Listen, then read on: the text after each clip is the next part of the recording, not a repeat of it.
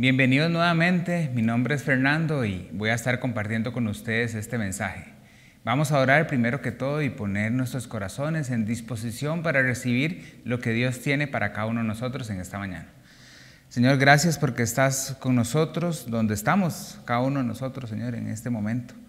Te damos gracias por la oportunidad nuevamente de venir en esta mañana, Señora, a recibir el mensaje tuyo, lo que has dispuesto que se transmita hoy, Señor, que, que va a transformar nuestros corazones, nuestras vidas.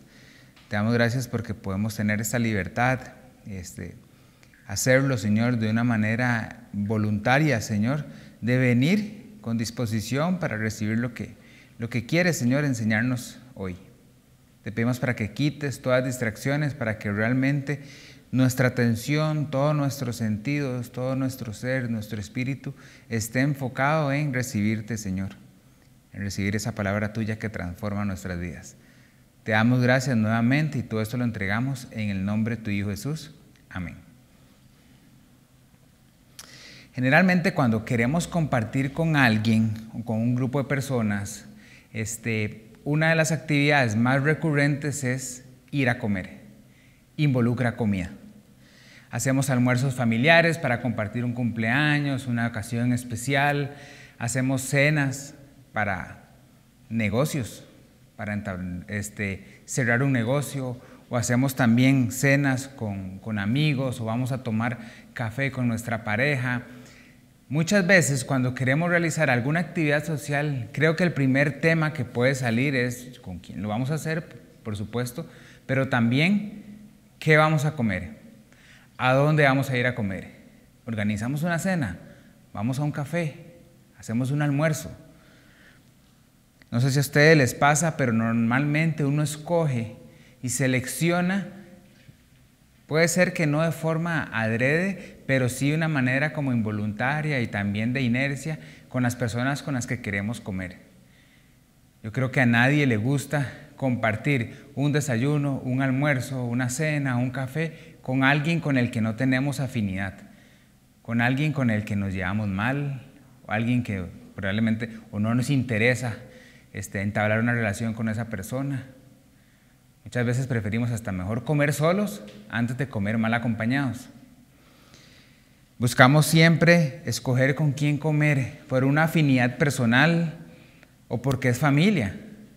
Hay una reunión de familia y somos X familia y por ende vamos a compartir un almuerzo familiar, una actividad que involucra que todos nos sentemos a comer. También negocios, muchos negocios se cierran en un almuerzo, en una cena. Ese es el fin, al final de cuentas, el poder cerrar un negocio. Y escogemos entonces al cliente, o si yo soy el cliente de tal negocio, participo en un almuerzo, en una comida especial, para poder cerrar ese trato que estamos esperando desde hace tiempo. O también, si estamos ligando a alguien, no sé actualmente cuál puede ser el término no me di la tarea, la verdad, fallé en esa tarea, de cuál es el término cuando decimos que estamos ligando a alguien en este 2020. No sé cómo se dirá actualmente, pero creo que me entienden, que es como cuando estamos conociendo a alguien, lo que decimos es, jale a comer, vamos por un café. La comida involucra que nosotros entablemos relaciones con las personas, que podamos estar en un ambiente que, que genera tensión, es muy diferente el sentarse en un sillón o en una silla frente a frente a hablar con una persona que hacerlo en una mesa de comida de forma casual, en el que podamos expresarnos, compartir, comer, pasarla bien. Es completamente diferente. En una mesa de comida, en una mesa de alguna comida en especial, se rompen barreras de relación y siempre con un fin de pasarla bien, de ser amables con alguna persona, de lograr un objetivo de negocios, de poder ganarnos puntos con alguien que, nos interesa a nivel sentimental. La comida nos reúne, más ahora en estas fechas, a pesar de, de, todo lo que hemos estado viendo en este año atípico, sé que muchos ya están planeando, no sé, cenas virtuales, cenas con amigos, compartir con amigos en distanciamiento, picnics, la famosa cena familiar de Navidad, el almuerzo, todo lo de fin de año, ya empieza a venirse a nuestras cabezas. ¿Cómo lo vamos a manejar este año? porque queremos tener una relación con esas personas y por medio del acto de comer es una vía fácil, es un vehículo, es un medio por el cual logramos entablar relaciones con las personas. Preguntémonos, ¿con quién van a comer hoy? Una vez que terminen la charla, ¿ya saben con quién van a comer? ¿Lo tienen planeado? ¿Lo tienen ya planificado? Hoy domingo voy a almorzar con mi familia, voy a almorzar con estos amigos, o más tarde voy a a tomar café con mi papá, con mi mamá, con mi pareja, con mis hijos. ¿Cuál es el motivo de esa comida que van a tener? ¿Es algo familiar nada más? ¿Algo social? ¿Un negocio que vayan a cerrar el día de hoy? ¿Algo que tengan que resolver? ¿El reencontrarse con una persona que no han visto durante todo este año? ¿Cuáles son esos motivos? ¿Con quién van a comer? ¿Y cuál es el motivo del por qué van a comer y compartir la mesa con ese grupo de personas? Si es que van a compartir la mesa con alguien el día de hoy. En los tiempos de Jesús, lo que eran los banquetes, las comidas eran actividades especiales.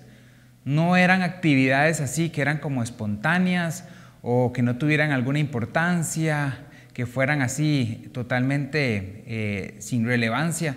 Los banquetes, las comidas tenían objetivos, eran actividades muy íntimas, muy respetadas también. Se analizaba mucho con quién comía uno, el tipo de comida que hacía, a quiénes invitaban, qué se celebraba, por qué se celebraba. Era muy común lo que eran banquetes y comidas en los tiempos de Jesús, al igual que ahora. Creo que ahora lo podemos tomar más a la ligera al sentarnos a comer. Lo damos por sentado, no sé, o hasta a veces comemos en el carro. No, no nos damos la seriedad de lo que implica sentarnos a comer, tanto por el acto de comer y también por las personas con las que vamos a compartir si es que vamos a comer acompañados. Eran momentos muy importantes en esos, tiempos. Eran actividades respetadas, se preparaba, se invitaban a personas especiales. Y a lo largo de los evangelios nos podemos dar cuenta de diferentes banquetes que se dieron.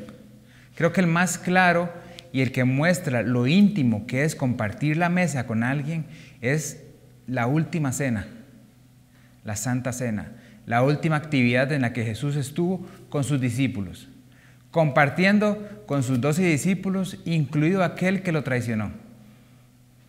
Es algo que, sé que si aunque hemos leído o no hemos leído la Biblia, sabemos más o menos qué sucedió en ese momento. Jesús sentado con sus discípulos, comiendo, compartiendo el pan, compartiendo el vino, enseñando él su última gran enseñanza de servicio para todos sus discípulos. Pero también hay momentos como, como por ejemplo cuando Jesús va caminando y Saqueo está subido en un árbol, ve a Jesús, Jesús nota a Saqueo, le dice, saqueo, baja de donde estás. Y ellos terminan al final del día cenando juntos. Saqueo dando una cena, compartiendo con Jesús.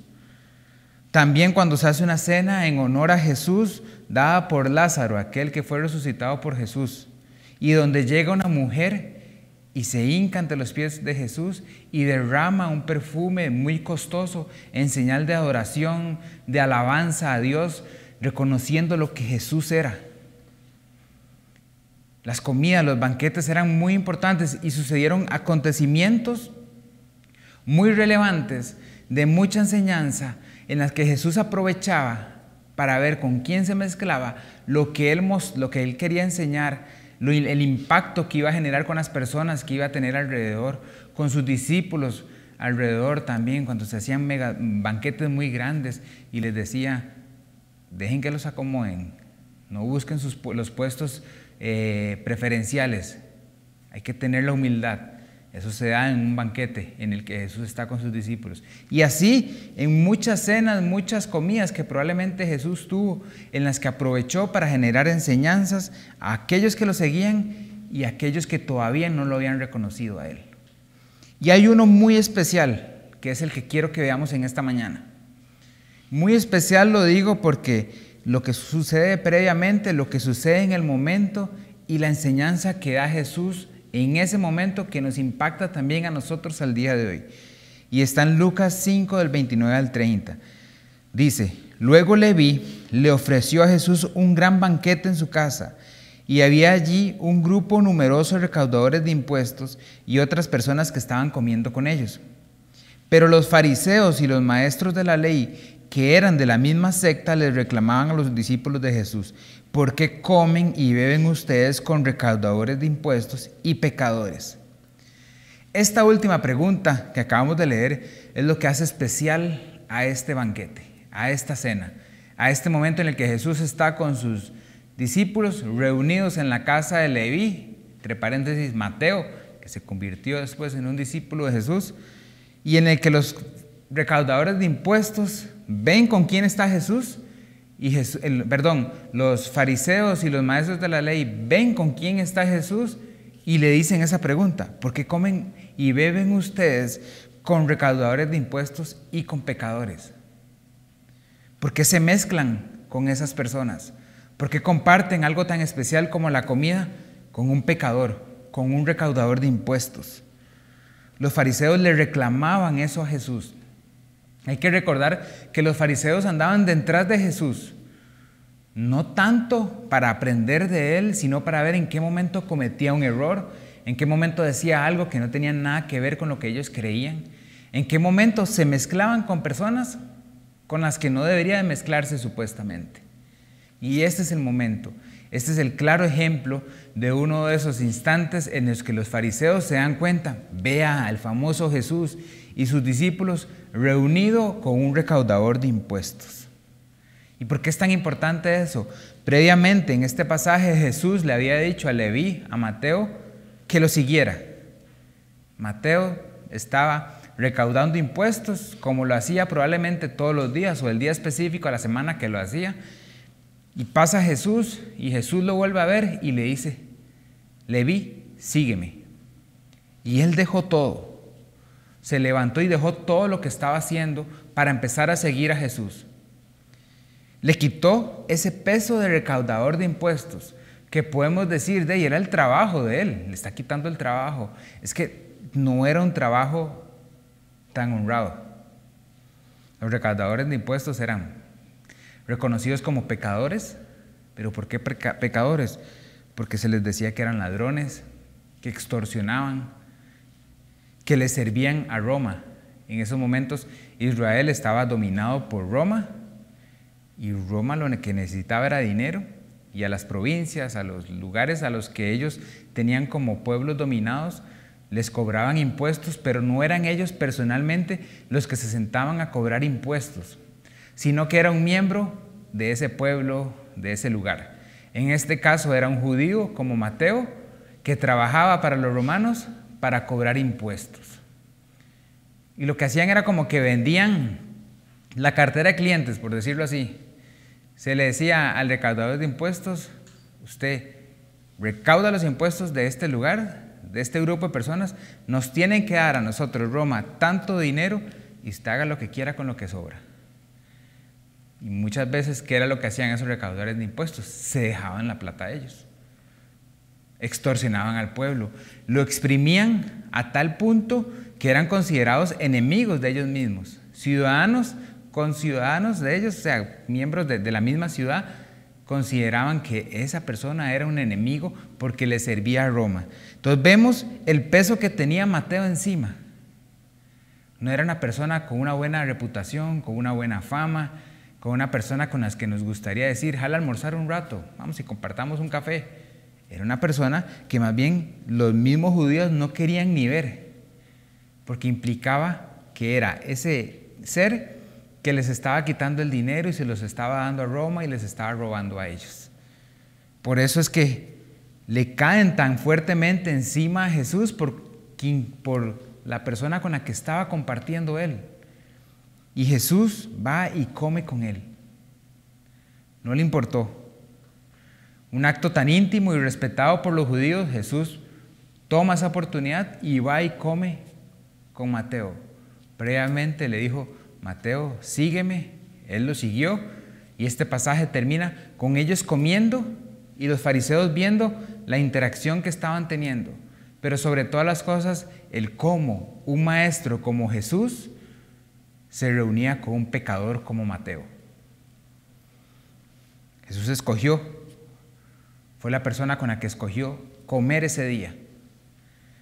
A pesar de todo lo que le dijeron, las críticas que tuvo, los maestros de la ley y los fariseos en estos tiempos solamente compartían entre ellos. Nunca iban a compartir con alguien como Mateo. No compartían con enfermos, no compartían con paralíticos, no compartían con leprosos, no compartían con recaudadores de impuestos, no compartían con samaritanos, hasta no compartían tampoco con el ciudadano común y corriente. Solamente entre ellos se relacionaban. Probablemente solamente entre ellos comían, solamente entre ellos compartían sus conocimientos de las escrituras o cuando estaban en la sinagoga y le hablaban a todos los demás en forma general. Pero no era una práctica común de ellos sentarse a hablar con pecadores, a ver cómo estaba un enfermo, a compartir su plato de comida con un necesitado.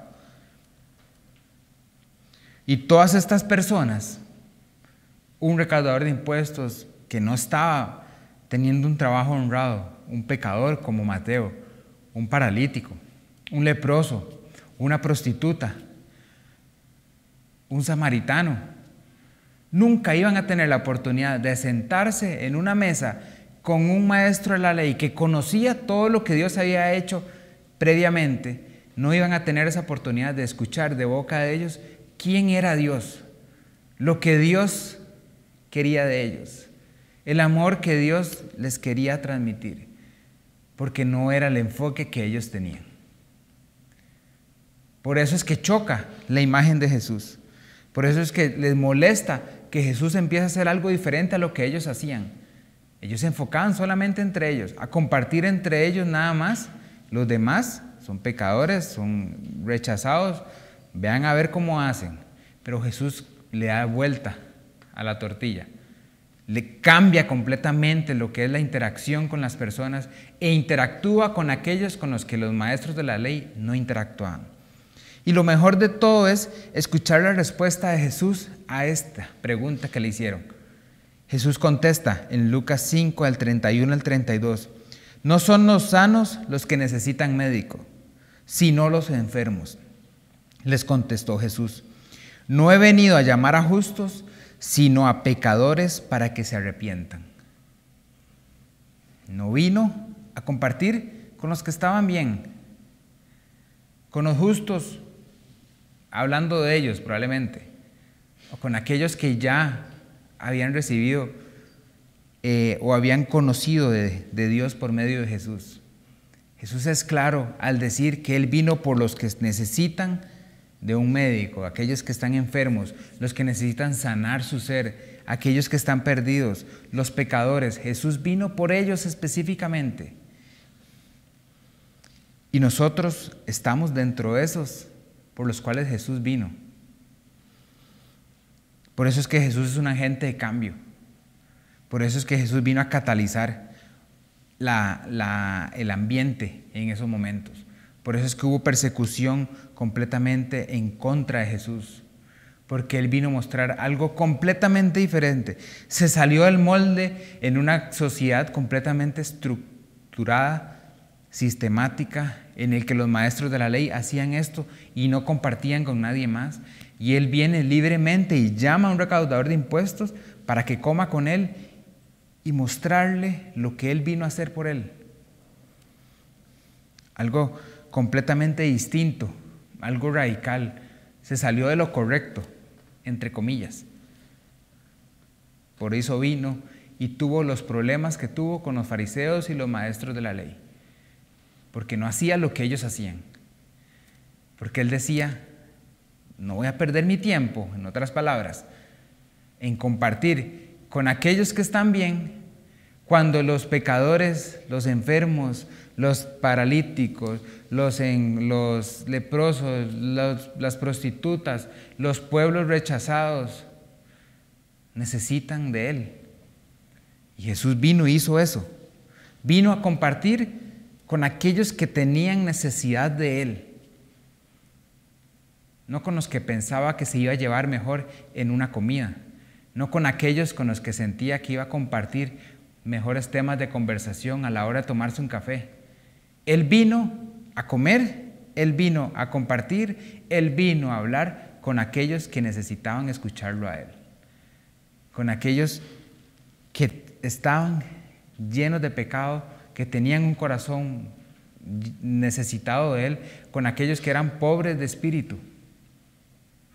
Jesús vino a compartir con ellos y se los deja claro aquí a los maestros de la ley que Él vino a comer, a entablar una relación con estas personas. Leví, Mateo, era uno de esos. Sus amigos, familiares, criados, que compartieron también esa comida, porque no fue solamente una comida de Jesús y Mateo, sino que en, los tiempos, en esos tiempos, cuando había una comida, eran muchas personas las que estaban involucradas, directa e indirectamente. Tuvieron la oportunidad de estar en un aposento, en un cuarto en el que estaba Jesús, que probablemente no estaba hablando de cosas sin sentido o sin importancia, sino que no dice exactamente, pero imagínense lo que es compartir una comida con Jesús. Ya uno sabe lo que Él va a hablar. Yo sé que cuando yo me reúno con las personas que, por ejemplo, que hacen ejercicio, que hacen CrossFit, eh, que comparten conmigo el practicar ese deporte, vamos a hablar de eso específicamente. Con el grupo de amigos que nos gusta Star Wars, si nos vemos, si empezamos a hablar, lo que hablamos es de Star Wars. Pero sentarse a hablar con Jesús, ustedes pueden dimensionar lo que Él va a hablar, lo que Él va a enseñar y más en una comida en un ambiente tan íntimo como este. Lo hizo con Mateo, lo hizo con Saqueo, lo hizo con Lázaro, con las personas con las que compartió esa cena que, se hizo en nombre de Jesús. Lo hizo también con la samaritana, que aunque no fue una comida, compartió un momento íntimo con ella de tomar agua en un pozo especial para los judíos. Y así con muchas otras personas, incluidos sus doce discípulos en la gran última cena que compartieron ellos. Lo hizo con personas pecadoras que necesitaban de Él y que tenían la disposición de escucharlo a Él y Él sabía que iban a recibir su mensaje. Personas que necesitaban escuchar lo que Jesús vino a hacer por ellas para ser transformadas completamente. Y lo hizo con nosotros en algún momento. Nos vio en la condición que estábamos. Nos llamó, nos salvó y comparte ahora con nosotros una vida. Comparte con nosotros completamente nuestro existir. Él en Apocalipsis 3:20 dice, mira que estoy a la puerta y llamo. Si alguno oye mi voz y abre la puerta, entraré y cenaré con él y él conmigo. Otro contexto completamente diferente, pero que nos muestra a Jesús queriendo entrar en nuestras vidas para compartir, para comer sí lo reconocemos a Él. Mateo estaba sentado. Jesús pasó y le dijo, sígueme. Mateo se pudo quedar haciendo lo mismo, diciendo, ¿qué le pasa a este que me dice, sígueme? Pero Mateo se levantó, dejó lo que estaba haciendo y empezó a seguir a Jesús. Y la recompensa tuvo que pudiera compartir con Jesús una comida especial y que después él siguiera compartiendo y siguiendo a Jesús por todos los caminos en los que Él anduvo. Lo ha hecho con nosotros. Y nosotros constantemente compartimos con Jesús, día a día, lo mismo que hace Jesús con Mateo. Pero no se trata solamente que nosotros nos quedemos comiendo con Él, porque el mismo Jesús llega y le dice después, vayan, hagan, Hagan lo mismo que yo hice. Ejemplifiquen lo que yo hice. Sé que en la última cena Jesús come con ellos, les enseña lo que es el servir, el entregarse el uno por el otro. Y les, dice, hagan lo mismo que yo he hecho. O sea, no se queden comiendo solamente entre ustedes, sino que vayan y sírvanle a los demás. Cuando un, cuando un endemoniado fue sanado, liberado, quería seguir a Jesús y Jesús le dijo, no, vaya y hable de lo que yo hice, de lo que hice por usted. No es nada más quedarse compartiendo con Él que nos vamos a sentir cómodos, claro. Qué rico estar cenando todos los días con las personas que nos caen bien y con los que tienen los mismos temas de conversación que nosotros y con las personas que tienen una afinidad, con aquella persona con la que nos gusta hablar y hablar y hablar. Creo que es lo que, es lo que nosotros buscamos constantemente y no nos salimos de esa zona de confort que tenemos a la hora de compartir con personas. Por eso es que la gran pregunta que nos hicimos al principio fue, ¿con quién vamos a comer hoy? Probablemente va a ser con una persona con la que nos cae bien, con la que nos llevamos bien. Y si no nos cae tan bien, puede ser porque tenemos un objetivo, no sé, un negocio, resolver algún problema. Algo que al final de cuentas genera un beneficio para mí. ¿Con quién vamos a compartir hoy? Y si no podemos cenar con nadie o comer físicamente con nadie, ¿a quién le voy a escribir hoy? ¿A quién voy a llamar hoy? ¿Con quién quiero entablar una relación hoy? ¿Con quién quiero compartir una reunión, una actividad especial que genere que yo empiece a entablar un vínculo con esa persona? ¿Con quién? ¿Con qué grupos de personas me voy a relacionar en este mes que está a punto de empezar? el famoso diciembre, que se va a vivir completamente diferente, sí, pero creo que es siempre con el mismo sentido de compartir con aquellas personas que queremos, que amamos, que tenemos relación de amistad, relación sentimental, relación familiar, social, laboral, lo que ustedes hagan constantemente en los diciembres. ¿Con quién van a compartir estas fechas? Hay una tendencia dentro de los creyentes, dentro de aquellos que siguen a Jesús, y lo siguen constantemente, pero hay una tendencia y es que se forma, y hablando ahora en términos comunes, una burbuja social solamente entre ellos. Y yo nada más comparto con aquellos que creen lo mismo que yo creo, con aquellos que profesan la misma fe que yo, con aquellos que me siento como porque puedo hablar de mi fe, porque creen en Jesús porque están en estudio de Biblia, porque escuchan esta misma charla, porque están pendientes de a cuál sede se van a conectar. Es una burbuja que se hace, burbuja social de comunidad entre los creyentes, que es fundamental para, que la iglesia de Cristo crezca. De eso no le quito méritos, pero no es el objetivo principal de nosotros como creyentes. Nosotros pertenecemos, sí, a una burbuja, a una iglesia, que crece en su relación constante uno con el otro para amar a Jesús y seguirlo y cumplir el propósito de esa iglesia, de ese grupo de creyentes, que es ir donde aquellos que lo necesitan, de ir y sentarse con los pecadores, con aquellas personas que no han reconocido todavía a Jesús como su Salvador. Yo me hice ese análisis. Voy a pensar de las últimas veces que he compartido una mesa de comida con alguien o una reunión o una llamada y me di, cuenta lo pobre que era en cuanto a relacionarme con aquellas personas que yo sé que necesitan de Jesús. Porque seleccionaba. Porque prefiero compartir con mi esposa, con mi hijo, con mi cuñada, con mis sobrinos, con mi hermano, con mi hermana, con mis amigos de Teos, con aquellas personas que practican el mismo deporte que yo practico. Me sentía más cómodo con todas esas personas. Pero no se sale uno de esa zona de confort. Es más, uno puede llegar más bien a ser aquel que llega y dice, ¿cómo aquella persona que da estudios, aquel que da charlas, aquel líder de grupo, aquel que sirve en teos, sale en una foto comiendo con ese pecador? Uy, vi a fulanito de tal, reunido con un grupo de personas que no son de teos, que son gente que nada que ver. Muchas veces uno cae en eso cuando ve una foto en Instagram, en Facebook, y no sabemos si realmente es que esa persona está haciendo lo que Jesús vino a hacer, en compartir con los necesitados en espíritu, en compartir con los pecadores, en compartir con aquellos que si mueren al día de hoy probablemente pasen una eternidad sin la presencia de Él.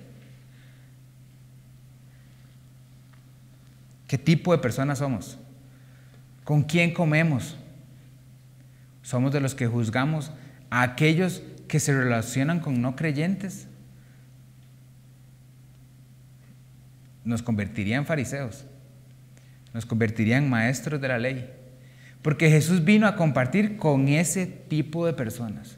Y ojo, no es que vino a compartir en el sentido de que hacía lo mismo que ellos hacían y si están en pecado, pongan el nombre del pecado que sea, compartía ese pecado, no, sino que se relacionaba y les mostraba cuál era el camino que debían de seguir, pero entablaba relación y lo entablaba por momentos íntimos como es sentarse a comer, a compartir. ¿Qué tan arriesgados somos en hacer lo mismo que Jesús hizo? En sin importarnos, reunirnos con aquel familiar, con aquel amigo, con aquella persona que sabemos que puede ser que no ande en buenos pasos, que no tenga una relación cercana con Dios, que no sepamos, puede ser hasta que no crea, no cree completamente en Dios. ¿Qué tan arriesgados somos de decirles, vamos a, a tomar café? Sentémonos a almorzar un día de estos, sin importar si alguien los ve comiendo y que saque las conjeturas que tenga que realizar. Porque si ustedes lo están haciendo, si lo estamos haciendo con el sentir de ejemplificar a Jesús, de venir por aquellos pecadores, lo demás no nos tiene que tener importancia. ¿Qué tan arriesgados somos? De ir con la intención de buscar en, influir en alguien que no cree en Jesús. ¿Qué nos impide el que podamos salir de esa zona de confort? ¿Qué nos impide en el que yo pueda hacer lo mismo que hizo Jesús cuando vio a Mateo y le dijo, sígueme? Se sentó en una mesa de comida y no le importó lo que los fariseos, los que los maestros de la ley decían sobre él porque tenía un objetivo claro, claro, que era transformar la vida de Mateo en ese momento. Y llamar a ese recaudador de impuestos, a ese pecador que iba a una vida completamente perdida eternamente, al camino de bendición, al camino que lo mantiene cercano a Dios, al camino que lo mantiene en una vida eterna, en esa promesa dada por Jesús. Ese era el enfoque que tenía Jesús. Por eso no le importaba lo que las demás personas decían. ¿Será que nos importa tanto lo que las otras personas dicen que nos impiden que yo pueda realmente cumplir lo mismo que Jesús vino a hacer? ¿Será porque no me siento preparado? Si no se sienten preparados, no vayan solos. Háganlo con alguien más. Acuérpense. O nunca había dimensionado lo importante que era esto. Yo pensaba que yo llegaba creía en Jesús y me empezaba a llenar de Él y empezaba a tener amistades que compartían lo mismo que yo comparto en fe, en creer en Jesús y creo que hasta ahí llegaba. Pero me doy cuenta que es más allá, que ese llamado no tiene sentido si realmente yo no me enfoco en aquellas personas que están perdidas, que sabemos que no tienen una relación con Dios. ¿Con quién vamos a comer hoy? con quién van a compartir estas fechas especiales. Vamos a seleccionar solamente aquellas personas con las que nos llevamos bien y tenemos una afinidad del tipo que tengan. Solamente con aquellos del cuerpo de Cristo, de la comunidad de creyentes, con aquellos compañeros de estudio, con aquellos compañeros de servicio. Solamente con esas personas vamos a compartir. O vamos a realmente seguir el ejemplo de Jesús de no solamente compartir con esas personas, porque Jesús compartía íntimamente siempre con sus discípulos, compartía íntimamente con las personas allegadas a Él, pero también iba a donde aquellos que lo necesitaban, especialmente a nivel espiritual. Nosotros podemos seguir compartiendo con las personas con las que tenemos afinidad, pero nuestro llamado es ir y comer también, ir y entablar una relación íntima, personal, con aquellas personas que no conocen de Él, con aquellas personas que están perdidas, que necesitan a un Salvador que es Jesús. ¿Con quién vamos a comer hoy? Oremos. Señor, te pedimos para que en este momento podamos empezar a seleccionar con las personas que vamos a comer, a compartir, a tener esa, esa relación de, influencia, de, de poder conocerse más, Señor, no solamente con aquellos con los que nos llevamos bien, con aquellos con los que, no sé, este, tenemos una afinidad o nos hacen sentir bien, sino que podamos dar un paso, salirnos de esa burbuja e ir donde aquellos que lo necesitan realmente, Señor. Donde aquellos que una cena, una comida, no solo por la parte física de, comer, sino que lo más importante, por lo que yo puedo transmitir en ese momento, lo que yo puedo ejemplificar, lo que yo puedo hacer de la misma manera en la que Jesús lo vino a hacer, sin importar lo que las demás personas digan. Porque si lo hago con un corazón, con una intención de agradarte a ti y de transformar la vida de esa persona, Señor, es el objetivo máximo que podemos nosotros hacer. Y más en estos momentos y más en este año tan atípico y más en las fiestas diferentes que vamos a empezar a vivir durante este fin de año. Que no se nos quiten miedos, que se nos quiten cualquier cosa que impide que yo pueda dar un paso más allá en cuanto a con quién me relaciono y con el objetivo por el cual me relaciono con esa persona. Que cuando digamos, ¿con quién voy a comer hoy? ¿Con quién voy a entablar conversaciones esta semana? Se nos vengan a la mente, Señor, personas que te necesitan, grupos de personas que no tienen la, la dicha y la bendición de haberte recibido, Señor. Sácanos de esa zona de confort, Señor y todo esto lo ponemos en tus manos, en el nombre de tu Hijo Jesús. Amén.